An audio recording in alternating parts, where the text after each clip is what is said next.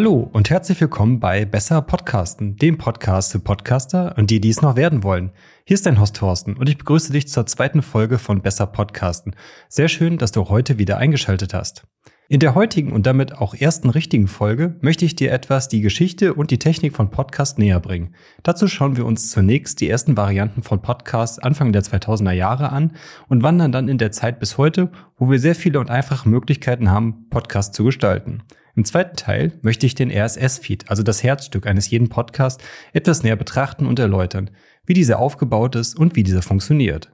Ein kurzer Hinweis noch vorab. Besser Podcasten ist ein Value-for-Value-Podcast, was bedeutet, dass ich dir die Inhalte ohne Werbung bereitstelle. Wenn ich dir hiermit einen Mehrwert biete, dann kannst du mir gerne eine kleine Aufmerksamkeit in Form einer Spende dalassen. Informationen dazu findest du in den Shownotes. Aber nun genug der Vorrede und rein ins Thema.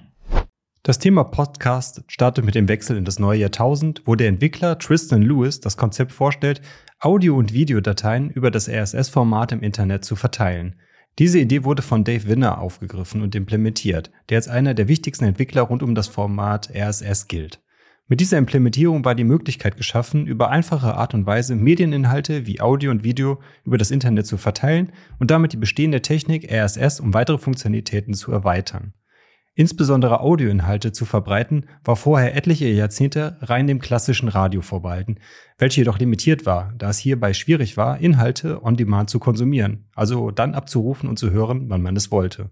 Podcast, also in dem Stadium einfache Audiodateien, entkoppelten die Radiosendung von seinem Medium, dem Radio, um so zeitunabhängig vor der Ausstrahlung gehört zu werden. Auch inhaltlich waren bis 2007 Podcasts genau das, was Radio, Talkshows und Nachrichtensendungen im linearen Radioformat waren. Bereits 2004 betrat ein Mann die damals noch sehr junge Welt der Radiosendung On Demand mit seinem Format Daily Source Code. Die Rede ist von Adam Curry, der auch heute noch richtungsweisende Entwicklungen rund um das Thema Podcasting vorantreibt und darüber berichtet. Auch bei dem schon von mir häufig erwähnten Podcasting 2.0 ist Curry beteiligt. Wir sehen also, dass es sich bei ihm um einen der Pioniere von Podcast handelt, der nach 20 Jahren immer noch aktiv ist. In diesem Format sprach er über seinen Alltag und hat die Entwicklung des damals noch sehr jungen Mediums Podcast begleitet und dokumentiert. Die Idee war, Podcasts zunächst einem technischen Publikum näher zu bringen und diese damit zu motivieren, eigene Formate zu starten und zu produzieren. Also eigentlich genau das, was ich heute mit dem Format Besser Podcasten erreichen möchte. Nur eben entspannte 20 Jahre später.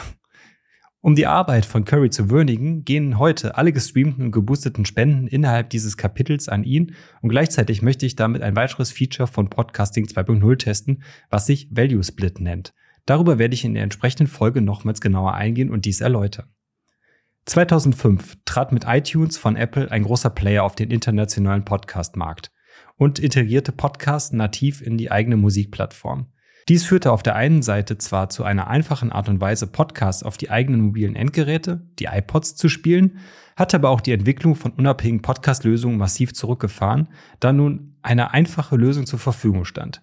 Zudem sicherte sich Apple seine Markenrechte für iPod und Pod, was wiederum zu der Zeit zu Unterlassungsklagen und weiteren juristischen Schritten gegen andere Unternehmen in diesem noch sehr jungen Markt führte. Angeführt durch die Verbreitung von iPod, iPhone und anderen Smartphones konnten so Podcasts zunächst insbesondere im US-Markt wachsen, bis dieses Format im Laufe der 2010er Jahre dann auch sonst überall auf der Welt seine Anhänger gefunden hatte. Statistisch gesehen wächst der Podcast-Markt weltweit stetig, aber mittlerweile relativ langsam. Je nach Land und Kontinent gibt es starke Unterschiede in der Verbreitung. Wenn ihr euch mal eine dedizierte Folge zu den Statistiken und der Verbreitung von Podcasts wünscht, gebt mir gerne über die Gegenkanäle ein Feedback, dann schreibe ich mir das für einen späteren Zeitpunkt mal auf die Agenda. Gerade in den letzten Jahren ist das Thema Podcasting insbesondere auch für jene Leute sehr einfach möglich geworden, die nicht so technisch versiert sind. Die Softwarelösungen der Hosting-Plattformen werden immer intuitiver und nehmen viel Komplexität raus. Für die ersten Schritte ist zudem keine teure Ausrüstung in Form von Mikrofon und anderer Hardware mehr notwendig, da man einfach mal starten kann und so herausfinden kann, ob das Thema Podcasting etwas für einen ist. Dies ist auch mein erster besser Podcasten-Tipp für dich. Einfach mal starten, nicht zu lange über Details nachdenken. Du kannst und wirst mit steigender Erfahrung und Begeisterung automatisch immer besser werden. Insbesondere, wenn du weiterhin diesem Format hier natürlich folgst. So viel jedoch erstmal zu der Geschichte von Podcast und wie sich das Thema entwickelt hat. Wesentlich spannender ist es aus meiner Sicht, sich einmal die Technik hinter Podcasts anzuschauen und zu sehen, welche Informationen auf welche Art verbreitet werden, damit du ein Gefühl dafür bekommst, was dort noch in Zukunft möglich ist. Doch fangen wir erstmal von vorne an. Vorab eine kleine Warnung, dass es jetzt etwas technischer wird, aber ich versuche dir das Thema so anschaulich wie möglich darzustellen. Die Basis eines jeden Podcasts ist der RSS-Feed. Aber was ist das genau? RSS ist eine Technik, die bereits eben erwähnt Anfang der 2000 entwickelt wurde und ursprünglich dafür ausgelegt war, Informationen von unterschiedlichen Webseiten und Blogs in regelmäßigen Abständen abzufragen. RSS steht hier für Really Simple Syndication oder RDF Site Summary, je nachdem welcher Standard hierfür verwendet wird. Überwiegend wird heutzutage jedoch RSS 2.0, welches für Really Simple Syndication steht, verwendet. Um die Funktionsweisen von RSS-Feeds besser darzustellen, gehen wir in einem Beispiel davon aus, dass wir einen Blog über Podcasten haben und dort einmal pro Woche einen neuen Artikel veröffentlichen möchten. Jeder Eintrag wird auf der Webseite als eigener Artikel angezeigt und eine Funktion auf der Webseite stellt diese Artikel dann auch im RSS-Format bereit, die dann sogenannte RSS-Reader konsumieren und abrufen können. Meistens werden dabei nur die Überschriften und einige erste Sätze des Artikels bereitgestellt. Mit diesem RSS-Reader, der eine Desktop-Variante oder eine mobile App sein kann, hat man nun eine Anwendung, über die in regelmäßigen Abständen bei den abonnierten Webseiten angefragt wird, ob hier seit der letzten Anfrage neue Einträge dazugekommen sind. Lokal in der Anwendung wird danach gehalten, ob die Inhalte bereits als gelesen markiert worden sind und werden dann entsprechend nicht mehr angezeigt. Das gleiche Verfahren machen sich auch Podcast-Player zunutze, indem sie den RSS-Feed von den abonnierten Podcasts auf neue Einträge abfragen. Wenn hier neue Informationen vorhanden sind, werden hier die Informationen zu der Folge und die Medieninhalte aus dem RSS-Feed extrahiert und dem Player als abspielbares Element bereitgestellt. Diese RSS-Feeds werden im XML-Format bereitgestellt, welches für Extensible Markup Language steht. Dabei handelt es sich um ein Dateiformat, das sehr flexibel für strukturierte Daten verwendet werden kann. Diese werden dann in einem zuvor definierten Format abgelegt und als Austauschmedium bzw. Schnittstelle zwischen verschiedenen Systemen verwendet. In diesem Fall zwischen Podcast Player und Podcast Hosting Service. Um das Thema besser zu verstehen, schauen wir uns am besten einmal exemplarisch den RSS-Feed von diesem Podcast an. Ich verlinke dir den Feed, den du am besten über deinen Desktop-Browser öffnest und dir dann über das Kontextmenü, also mittels rechter Maustaste, den Seitenquelltext aufrufst. Auf diese Art und Weise bekommst du die rohen RSS- bzw. XML-Daten des Podcast-Feeds angezeigt. Zudem werde ich dir im aktuellen Kapitel dieses Podcasts auch ein Bild einbauen, wo du den aktuellen Ausschnitt des Feeds angezeigt bekommst. Das sollte es erleichtern, wenn du gerade nicht die Möglichkeit hast, direkt live in meinem RSS-Feed nachzuschauen, während du diese Folge hörst. Ob dein Podcast-Player die Kapitel und damit auch die Bilder unterstützt, musst du an dieser Stelle selber überprüfen. Mit meinen beiden Empfehlungen, Fountain und Castermatic, klappt es aber auf jeden Fall. Der SS-Feed ist hier in unterschiedliche Segmente unterteilt, welche mit einem sogenannten Tag geöffnet werden. Diese Segmente werden mit dem gleichen Tag, jedoch mit einem vorausgestellten Slash wieder geschlossen. Ein Tag ist ein Element, welches von den Zeichen kleiner als und größer als umschlossen wird. Einfach gesagt handelt es sich hierbei um ein Dateiformat, das eine Hierarchie auf unterschiedlichen Ebenen darstellt. Als Beispiel. Die Episode ist ein Unterelement des Podcasts, die wiederum zum Beispiel eine Beschreibung als Unterelement hat. Behalte dieses Beispiel bei den folgenden Ausführungen bitte im Hinterkopf. Das Hauptelement bei einem Podcast RSS-Feed ist hier der Tag RSS, der den eben schon kurz erwähnten Standard RSS 2.0 des RSS-Formats angibt und damit auch die Grundstruktur definiert. Diese findest du im Kopfteil eines jedes RSS-Feeds. Innerhalb dieses Tags werden in unserem Beispiel noch weitere Elemente mit dem Präfix XML NS definiert, die eine Zuordnung weiterer Attribute ermöglichen. Hier ist unter anderem zudem ein Verweis auf das Attribut iTunes und der Verweis auf Podcast zu finden. Das Attribut iTunes erlaubt die Verwendung von allgemeinen Eigenschaften, die den Podcast beschreiben, wie zum Beispiel der Titel oder die Beschreibung. Das Attribut Podcast ergänzt den RSS-Feed um mögliche Eigenschaften aus dem Podcasting 2.0 Namensraum, zum Beispiel der Verweis auf Kapitelmarken. Beide Themen werden wir uns noch genauer anschauen. Mit dem Tag Channel wird der komplette Bereich des RSS-Feeds eröffnet. Unterhalb von Channel folgen nun die Eigenschaften, die den Podcast beschreiben. Hierbei ist zu sehen, dass das erste Element in unserem Fall iTunes nicht immer explizit angegeben werden muss. Sonst würde in unserem Beispiel bei dem Tag, zum Beispiel Title, immer allen iTunes voranstehen. Die Attribute mit dem Präfix Podcast lassen wir zunächst außen vor, da ich diese innerhalb der nächsten Folge über Podcasting 2.0 erläutern möchte. Im Folgenden schauen wir uns einige relevante Eigenschaften des Feeds an. Der Tag Title beinhaltet zum Beispiel den Titel des Podcasts, das ist klar. Description enthält die Beschreibung des Podcasts. Diese beiden Attribute sind auch für die Suchmaschinenoptimierung zum Beispiel besonders relevant, weil die RSS-Feeds von Suchmaschinen dort durchsucht werden. Link verlinkt eine mögliche Webseite, die zu deinem Podcast gehört. Language ist wahrscheinlich auch klar, definiert die Sprache deines Podcasts, damit Kataloge, zum Beispiel wie Apple Podcast, Spotify oder der Podcast Index, deinen Podcast entsprechend kategorisieren kann. Category ist auch besonders spannend.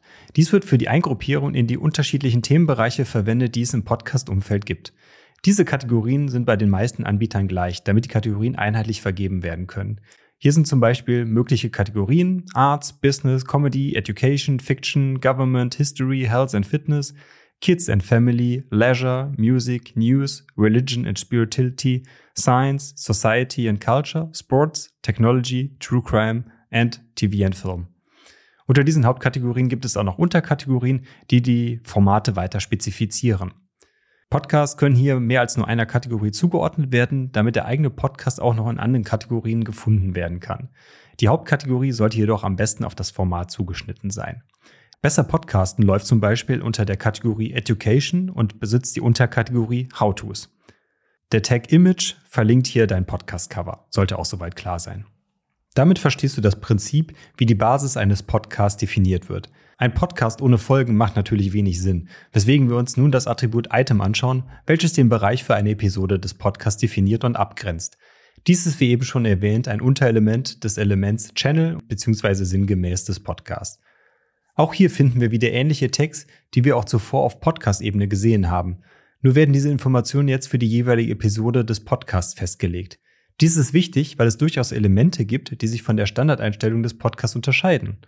Ein Beispiel wäre, wenn wir für eine Folge nicht das Standardcover des Podcasts verwenden wollen, sondern ein besonderes, was nur für diese eine Folge gelten soll.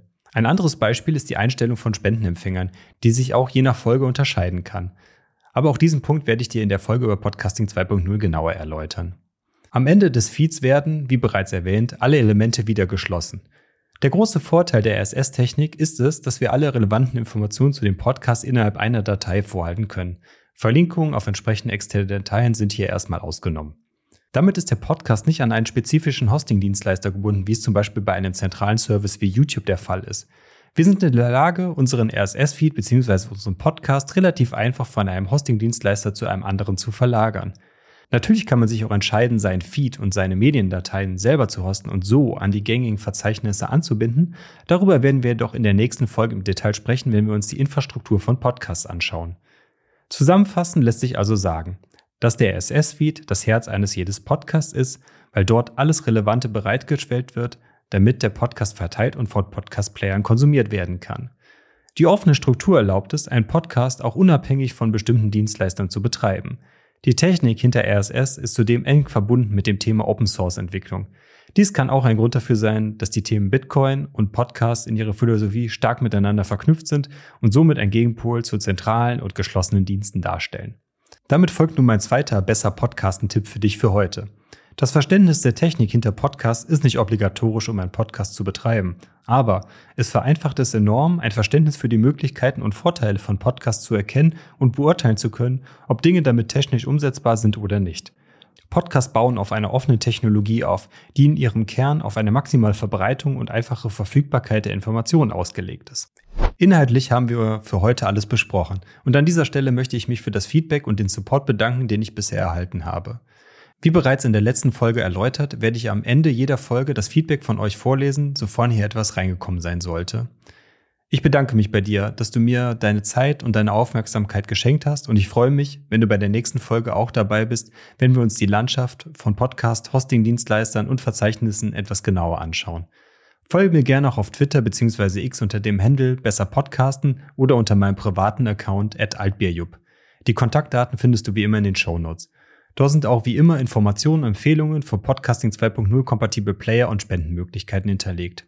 Als Alternative kann ich dir ja auch wie immer für Android und iOS Fountain als Player oder nur für iOS Castomatic empfehlen, die eigentlich alle Features von Podcasting 2.0 unterstützen. Schau sie dir gerne mal an, wenn du noch einen klassischen Player wie Spotify benutzt. Bis dahin, mach's gut. Be the voice, not the noise.